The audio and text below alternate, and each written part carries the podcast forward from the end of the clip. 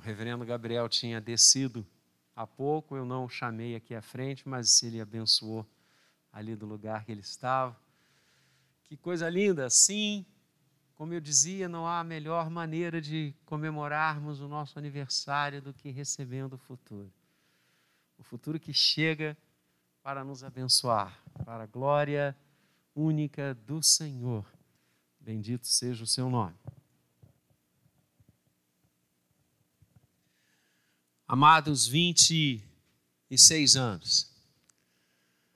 Há 26 anos atrás, o presbitério do Rio de Janeiro, concílio mais antigo da Igreja Presbiteriana do Brasil, organizava a então congregação presbiteriana do Jardim Guanabara, situada na rua Mangalô, 260, Jardim Guanabara, como igreja, com o seu pastor designado, com o seu conselho eleito, com a sua junta diaconal escolhida. E como o reverendo Maurício tão emocionadamente nos trouxe alguns domingos atrás, quando ministrou a palavra com 40 membros adultos. Ali iniciávamos a nossa jornada. Jornada como igreja, porque como congregação, quase dois anos, um pouquinho mais, nós estivemos juntos numa terça-feira de 1993, eu tinha o privilégio de pastorear a igreja presbiteriana de Copacabana. No encontro de pastores que acontecia todas as terças-feiras, à tarde, lá na igreja de Copa, o reverendo Carlos Alberto, então pastor da igreja presbiteriana da Tijuca, pediu-nos orações pela mais nova congregação que a Igreja da Tijuca organizava. A coisa de dois meses atrás, mais ou menos, daquele relato, eles haviam alugado uma casa. O fiador foi o presbítero Abílio, grande querido meu, amigo, está na glória. E alugou-se uma casa, contava-nos o reverendo, para começar o trabalho com um grupo que era da igreja da ilha, e que decidira, ouvindo o Espírito Santo, começar um trabalho no Jardim Guanabara. E o reverendo contou-nos isso rapidamente, apenas pedindo as orações, mas o meu coração ardeu com aquele relato. E quando terminamos aquela reunião de oração, terça-feira, eu me aproximei dele e disse: Quando é que eu poderia conhecer essa congregação? E ele disse: tem um número de 15 a 18 pessoas que frequentam. Uh, se você quiser, quinta-feira, a gente pode estar lá. Eu falei: eu quero. E foi a primeira quinta-feira que eu vim ao Jardim Guanabara. Pegamos o nosso carro, um maestro que muitos aqui se lembram, porque cada esquina era um concerto. E eu e minha esposa Passamos na casa do reverendo Carlos Alberto, na Tijuca, na rua José Higino. E de lá então ele veio nos guiando, e pela primeira vez eu estive na congregação do Jardim Guanabara. Isso tem quase 28 anos. E ao longo desse tempo, Deus fez tanta coisa. O Senhor agiu de tantas formas, de tantas maneiras, tantas famílias queridas, amadas, tantos batismos, tantas recepções, tantas profissões de fé, tantas transferências, tantas vocações.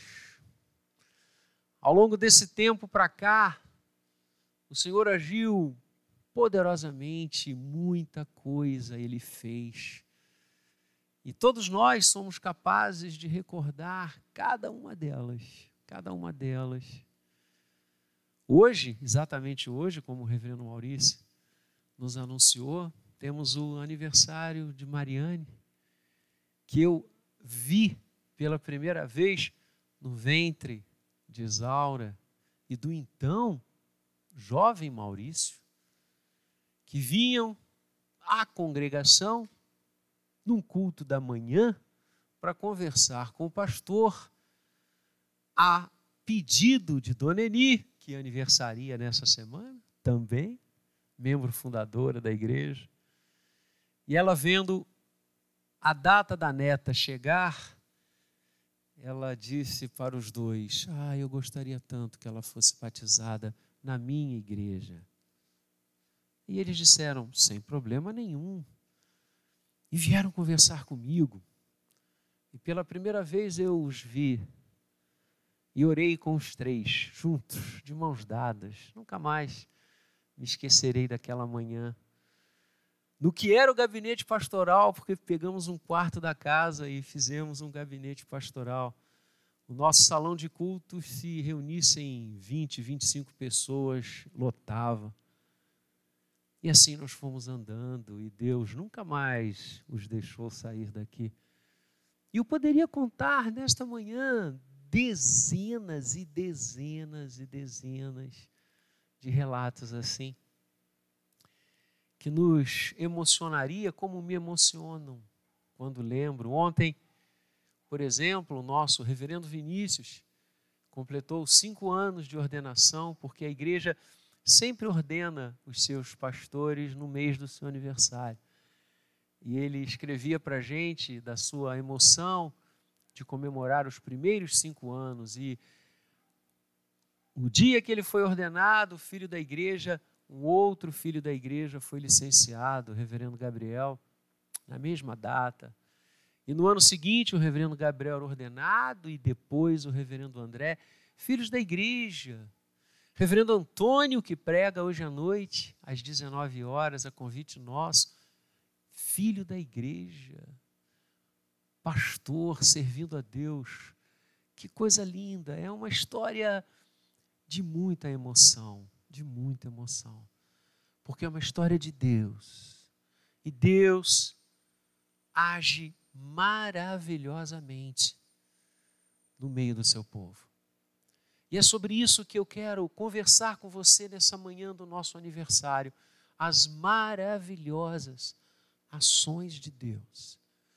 Olhando para esses primeiros 26 anos e focando no que hoje experimentamos e no que vamos experimentar amanhã, no futuro que é dele já reservado para cada um de nós, eu quero refletir com a igreja nesta manhã do nosso aniversário sobre as maravilhosas ações de Deus.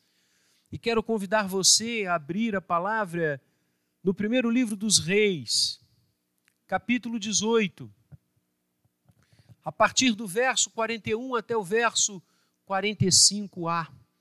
1 Reis 18.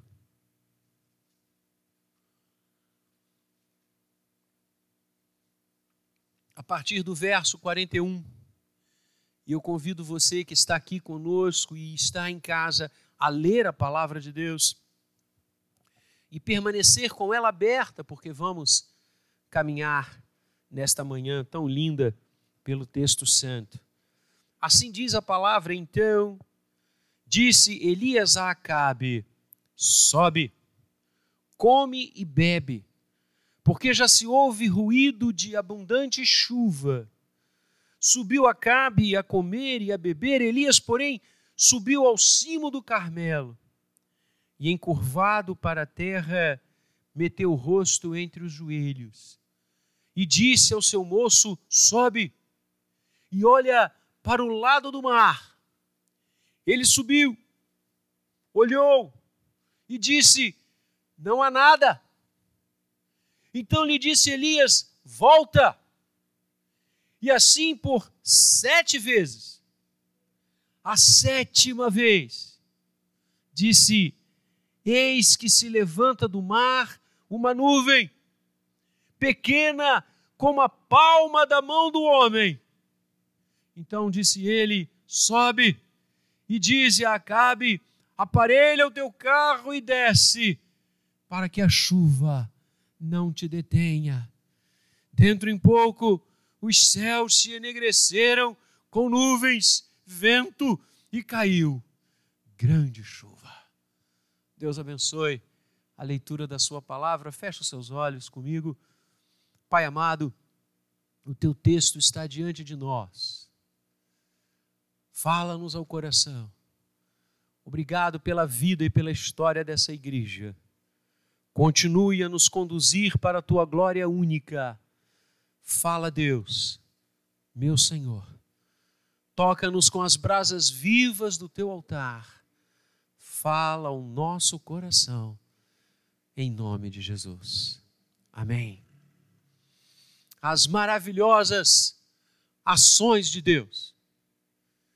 Queridos, o texto que lemos já há anos, lido e meditado nos nossos aniversários, texto que nós corremos para ele e mergulhamos nele a cada ano. Esse texto nos ensina coisas maravilhosas e benditas as maravilhosas ações de Deus. A primeira coisa que aprendemos sobre o agir bendito e maravilhoso do nosso Senhor é que as maravilhosas ações dele acontecem em cenários adversos. As maravilhosas ações de Deus acontecem em meio a cenários adversos. O tempo que Elias está enfrentando é um dos tempos mais difíceis da história veterotestamentária. E olha que durante e ao longo do Antigo Testamento houve momentos tremendos e terríveis para o povo de Israel. Mas certamente aqueles que foram os piores nas estatísticas podem se igualar ao que Elias viveu superá-lo muito difícil.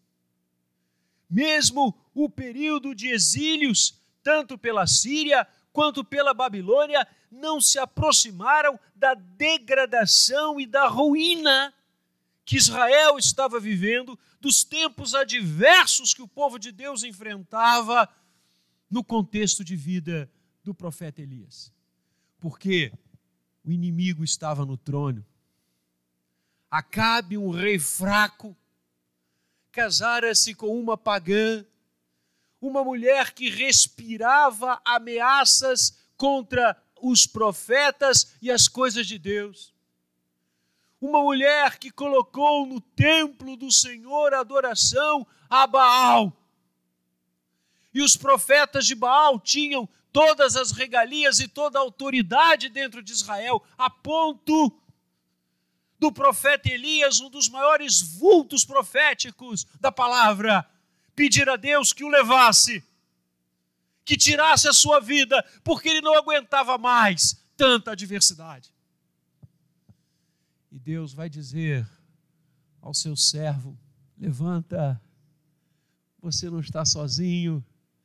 Eu guardei milhares de joelhos que não se dobraram a Baal, estão comigo, volte, porque a vitória é dada. Amados, os tempos difíceis são enfrentados por todos em todos os momentos. E essa contextualização do texto lido nos leva a refletir sobre o crente e o sofrimento.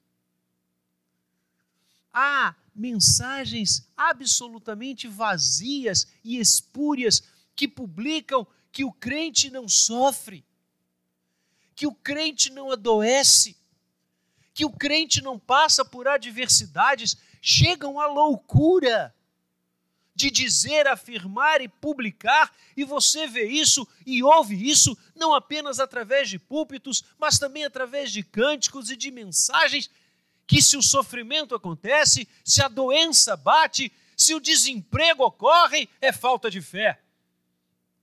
Misericórdia. Amados, as coisas difíceis acontecem.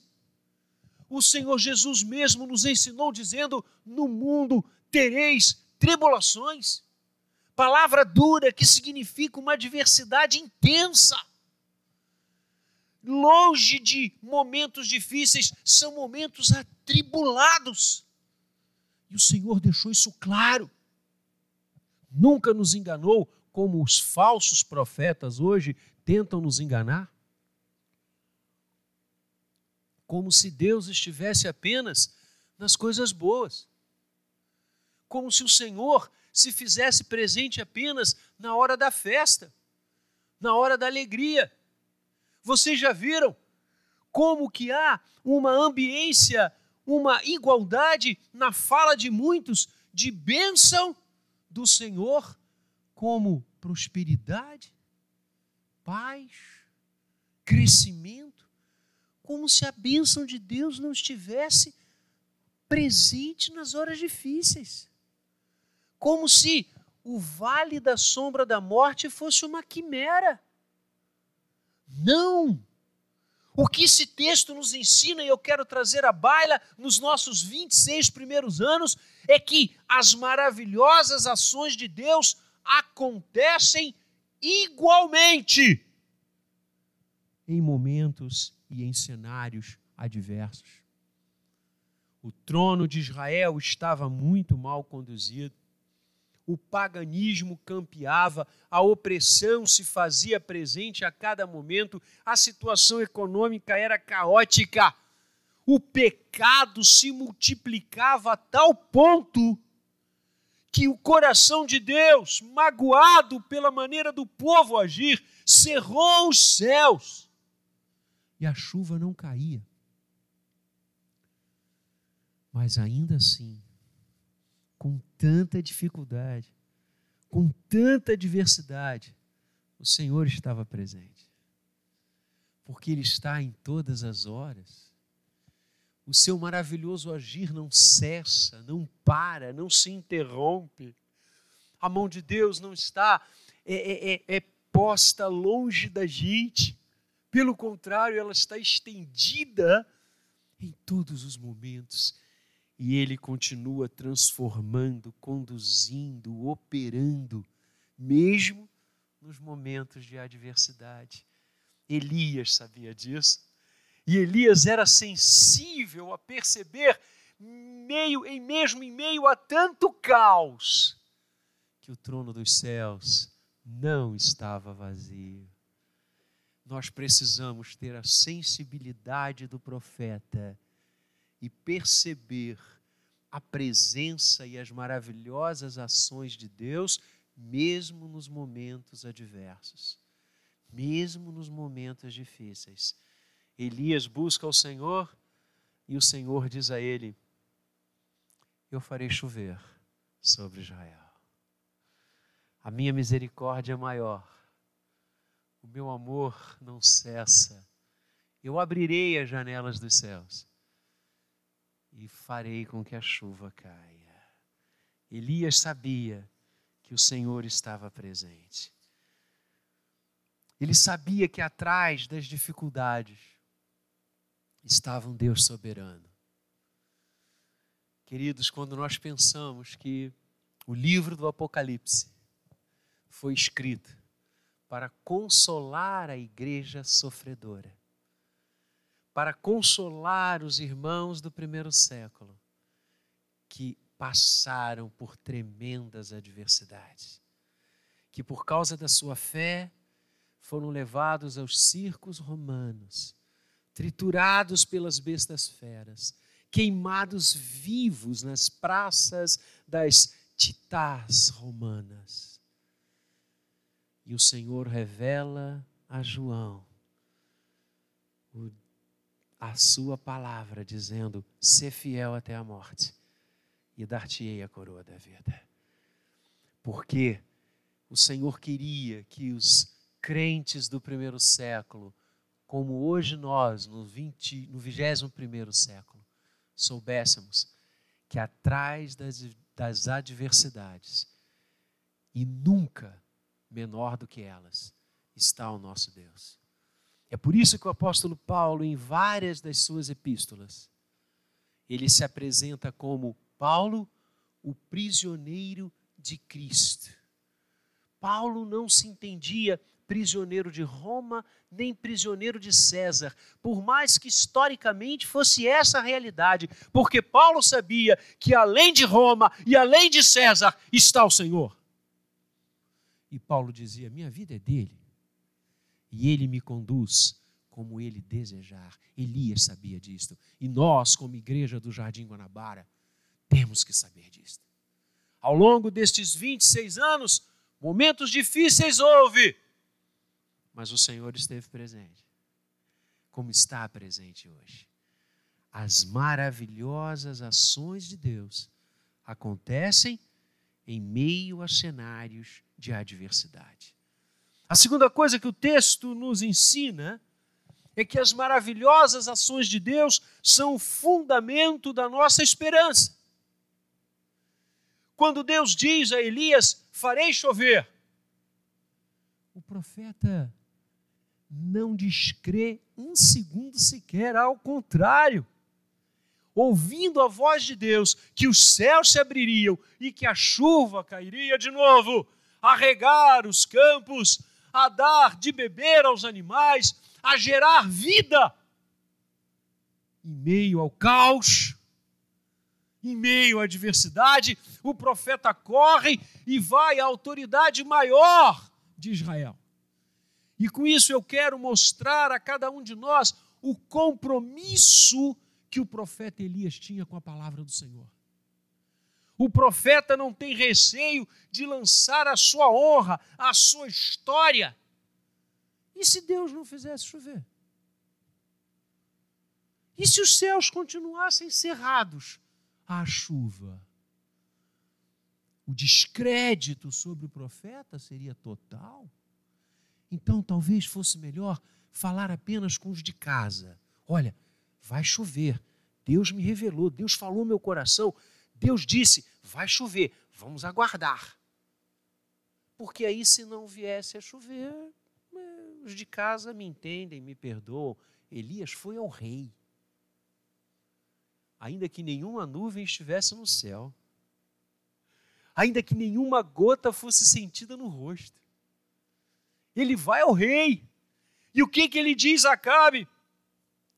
aparelha o teu carro, desce para o palácio, porque já se ouve ruído de abundante chuva. Aonde estava esse ruído? No coração cheio de fé. Não havia trovão, não havia nuvem, mas havia palavra. E esta é a fundamental pilastra da nossa esperança. Elias está a nos mostrar, amados, que as maravilhosas ações de Deus são o esteio da nossa caminhada, são o esteio do nosso crer, são o esteio da nossa esperança, são o esteio daquilo que nós aguardamos. Deus falou, vai acontecer, porque Ele é Ele. Ele é Ele. E é essa esperança que toma o coração do profeta, que se compromete com essa palavra de vida, que é a palavra do Senhor vive e eficaz. E toma o seu moço, toma o seu ajudante, o seu discípulo, e sobe ao monte. E ora. Acho lindo isso. Eis aí o fundamento da nossa esperança, saber que Deus age e Deus age maravilhosamente. Sim, nós não temos como fundamento esteio da nossa vida o nosso dinheiro, as nossas posições. Nós não temos como fundamento esteio do nosso crer no amanhã as nossas possibilidades. Nosso fundamento é o Senhor e o seu agir bendito. Ele vai para o monte, e é lindo isso. Subiu ao cimo do Carmelo, encurvou-se para a terra, meteu o rosto entre os joelhos e começou a buscar a Deus. É isso. A esperança está umbilicalmente ligada à nossa busca pela face do Senhor. E ele chama o moço e diz: sobe e olha para o lado do mar. E a história é linda e você conhece. E o moço foi e voltou, encontrou Elias orando e diz: Olha, é, tem nada não. Como é que nós reagiríamos? Você já reparou como nós temos a tendência de sermos arquitetos de obras prontas? Como nós queremos chegar e encontrar tudo feito? E quando somos criados nessa cultura, quando somos forjados nessa visão tão pequena da vida e da história, quando as primeiras dificuldades surgem, quem assim o é, desiste, vai embora. Uma casa, última casa da rua, numa rua sem saída. É isso mesmo? Um salão de cultos que não dava nem para ligar um ventilador. É isso mesmo? Um espaço que mal cabiam 20 pessoas. É isso mesmo? Espera. Não. Vamos. Vamos alugar um prédio cinema no shopping. Vamos. Afinal, Deus é Deus de todo ouro de toda prata. Vamos. Ninguém tocando, é isso mesmo. Primeira vez que se ouviu acordes num teclado foi no dia da organização da igreja, é isso mesmo quase dois anos cantando totalmente a capela. É isso mesmo? Peraí. Desculpa. Não, não, não, não. Temos que ter um conjunto sensacional, os melhores instrumentos, a capacidade acústica. Olha lá, fecha isso aí. Não há nada.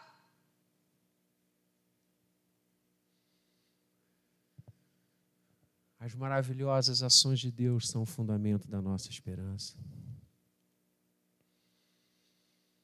A frase-chave desse segundo argumento é: olha para o céu. Olha para o céu. E é isso que eu e você temos que fazer. As categorias de Deus não são as nossas. Vou repetir. As categorias de Deus não são as nossas. Deus age, graças a Ele, no imponderável. Não há nada. O que para muitos, diferente de Elias, e que hoje, infelizmente, existem aos borbotões, desistiriam.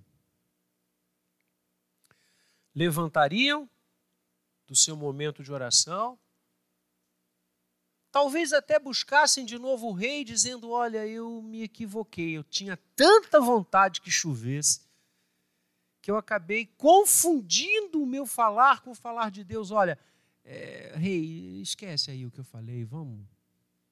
Zero jogo. Como é que Elias continua? Orando. O texto não diz em momento algum que ele se levantou, a não ser quando na sétima vez, vou repetir, sétima vez, muitos desistem na primeira dificuldade. na sétima vez, o menino veio e disse: Olha, é, consegui ver alguma coisa, mas não, não, não, não, não, não é uma nuvenzinha pequena demais. Pequena como o tamanho da palma de um homem. Humanamente falando, não é nada. O moço de Elias, o seu discípulo, estava dizendo: Olha, chefe, eu, eu, tenho, eu não aguento mais dizer tanta coisa ruim para o senhor, mas olha, é, a coisa é pequenininha demais. E quando Elias escuta E ele estava em oração, rosto em terra, joelho em terra. Quando ele escuta, já se sobe, já se percebe, já se vê uma nuvem, ainda que pequena como a palma da mão de um homem. Aí ele se levanta e diz ao moço: Vambora, porque vai chover muito. As tempestades dos céus virão para abençoar esse povo. Ah, queridos, Elias sabia que as maravilhosas ações de Deus são o fundamento da nossa esperança. Deus é Deus. E se ele falou, é certo que fará. Se ele prometeu, é certo que acontecerá. Não se detenha, porque o princípio é maravilhoso. E quando Deus age, uma nuvem pequena se transforma em chuvas de bênçãos. E finalmente, queridos irmãos, as maravilhosas ações de Deus sempre agem a favor daqueles que nele confiam. As maravilhosas ações de Deus acontecem em cenários adversos, são o fundamento da nossa esperança e sempre agem a favor daqueles que nele confiam. E a, o versículo chave desse terceiro argumento é o verso 45, onde diz: E caiu grande chuva para uma terra sedenta, plantações esgotadas, animais morrendo de sede. Caiu grande chuva. As maravilhosas ações de Deus sempre reverberam em coisas lindas, espetaculares para todos aqueles que creem. Quando você olha para a história, você percebe isso de forma nítida e inexorável. A igreja do Senhor enfrenta desafios, enfrenta inimigos desde o seu nascedouro. A imensa maioria dos apóstolos foi morta, passada a fio de espada, crucificada, eliminada por causa de sua fé, desde o nascedouro. E quanto mais perseguiam, quanto mais batiam, quanto mais cerravam, quanto mais jorravam sangue dos mártires, mais o povo de Deus se fortalecia e mais a igreja abençoava esse mundo. Porque Deus, insisto, não está fora do palco da sua criação e o seu agir é sempre bendito, o seu agir é sempre maravilhoso, e ele sempre age a favor daqueles que nele confiam. Ainda hoje cai grande chuva. Ainda que muitas vezes você e eu só comecemos a ver a nuvem pequena, creia, creia, aí vale a pena. Lance o seu pão sobre as águas.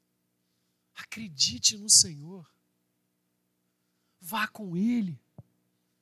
Não olhe para trás. Aqueles que colocam a mão no arado, disse Jesus, e olham para trás, não são dignos do reino. Olhe para frente. O momento é adverso, o momento é difícil. Hoje, hoje, há muitos queridos nossos que estão chorando e nós chorando com eles. É adverso, mas Deus está com a gente.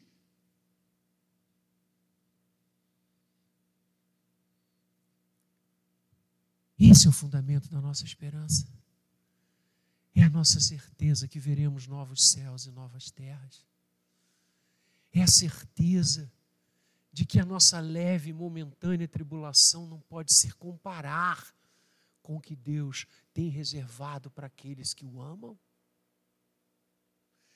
É a certeza de que o Senhor não se esquece de nós é a certeza de que, como Jesus disse, as minhas ovelhas ouvem a minha voz, eu lhes dou a vida eterna e ninguém as arrebatará da minha mão.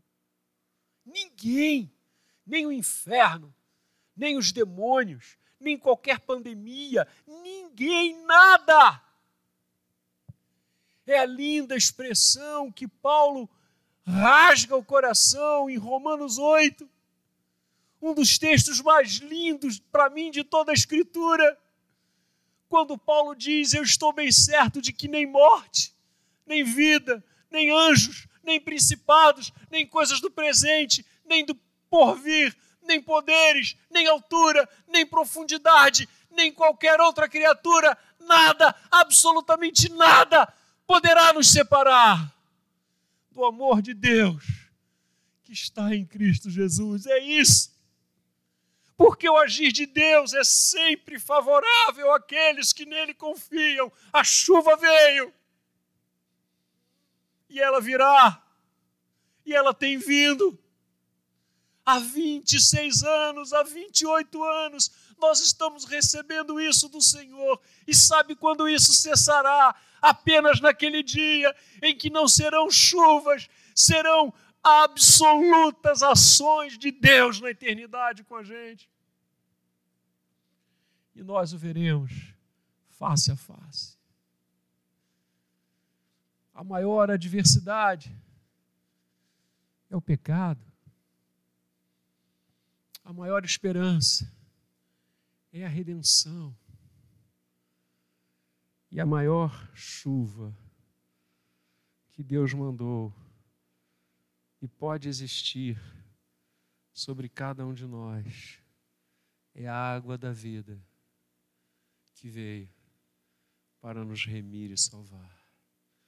Cristo Jesus é a perfeição desta grande chuva. Ele é o fundamento da nossa esperança. Ele é que vence por nós as adversidades. Amados, 26 anos de bênçãos. 26 anos enfrentando todos os momentos. Eu quero dizer a você, nesses quase 28 anos que tenho aqui, que eu não consigo contar os momentos abençoadores, porque são mais, muito mais do que se pode contar. Os momentos adversos eu consigo contar nos dedos de uma das mãos. É incomparável. É incomparável. Porque o Senhor vai adiante de nós. E Cristo vence o vale escuro como a sombra da morte. Quero dizer a você, nesses quase 28 anos, que a nossa esperança sempre foi uma: Cristo. Como Paulo escreve a Timóteo, Cristo Jesus, esperança nossa. Essa igreja nunca esperou em outra fonte que não fosse Cristo Jesus. Nós nunca esperamos no nosso poder, no nosso dinheiro, até porque nunca existiu. A gente nunca comprou a nossa primeira sede lá no 450, nem aqui o 210, porque a gente tinha investimentos nos bancos e a gente bastava baixar a aplicação para comprar. Pelo contrário. A gente nunca mobiliou os nossos espaços, ainda que muito singelamente, mas de todo o coração, com dinheiro de investimentos. Pelo contrário. Quantas campanhas fizemos, e eu tenho guardado comigo até hoje os envelopes de muitos que estão aqui com a gente, que dirigem o louvor, que pregam nesse púlpito e que deram ofertas para a gente comprar a nossa primeira sede na Estrada da Bica 450 e aqui na Rua Riba 210 e todo mundo sabe o que funcionava aqui. Piquititinhos, batia um pouco acima do meu joelho. E na hora da oferta, ainda lá na Mangalô, colocava o envelope e com as letrinhas escreviam assim: Nós vamos comprar, pastor. Nós vamos conseguir, pastor. Eu tenho isso guardado. Eu tenho isso guardado. E hoje, alguns daqueles que escreveram são líderes da igreja. Essa é a esperança. Porque a nossa esperança é fundamentada nas ações maravilhosas do Senhor, que cerra e abre os céus, que manda seca, mas manda chuva abundante, que permitiu que o homem se afastasse dele, mas mandou Jesus para trazê-lo de volta. Sim, quero dizer à igreja, nesses 28 anos, que Deus sempre age maravilhosamente a favor daqueles que nele creem e nele confiam. Por isso, parabéns, igreja. Vamos em frente. Temos muitas coisas a fazer. Temos muitos corações a alcançar. Essa chuva que é Cristo, essa chuva de bênçãos que é Cristo Jesus, tem que ser levado e será levado ao coração de muita gente que está em momentos adversos, que está em seca e que tem esperanças em tantas coisas falsas. Eis a igreja do jardim, pronta para realizar a sua missão. Eis a igreja do jardim, que nesses primeiros 26 anos de vida organizada e quase dois de congregação, diariamente, tem se colocado diante do trono e tem dito: Eis-nos aqui, envia-nos a nós. E os céus se enegreceram com nuvens e vento, e caiu grande chuva. Há 28 anos atrás, muitos e muitos ainda estão aqui com a gente, graças a Ele. Alguns já partiram. E hoje eu me lembrei daqueles que partiram. E chorei. Mas não o choro da tristeza, o choro do desespero, o choro da emoção. Porque foram heróis e heroínas de Deus e que marcaram a nossa vida. Crentes, homens e mulheres crentes. Ao longo destes primeiros 28 anos, a igreja sempre esteve nas mãos do Senhor. E lá atrás, ainda que um grupo pequenino, como a palma da mão de um homem, Quantos domingos, quantos domingos eu voltava para casa.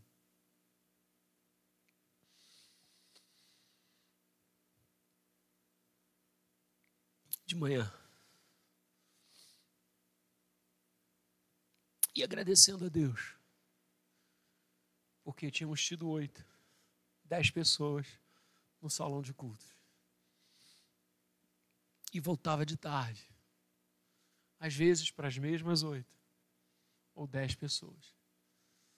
Mas eu voltava muitas vezes, incontáveis vezes, minha esposa sabe, com os olhos cheios d'água, de alegria, porque estávamos pregando o Evangelho para oito, dez pessoas.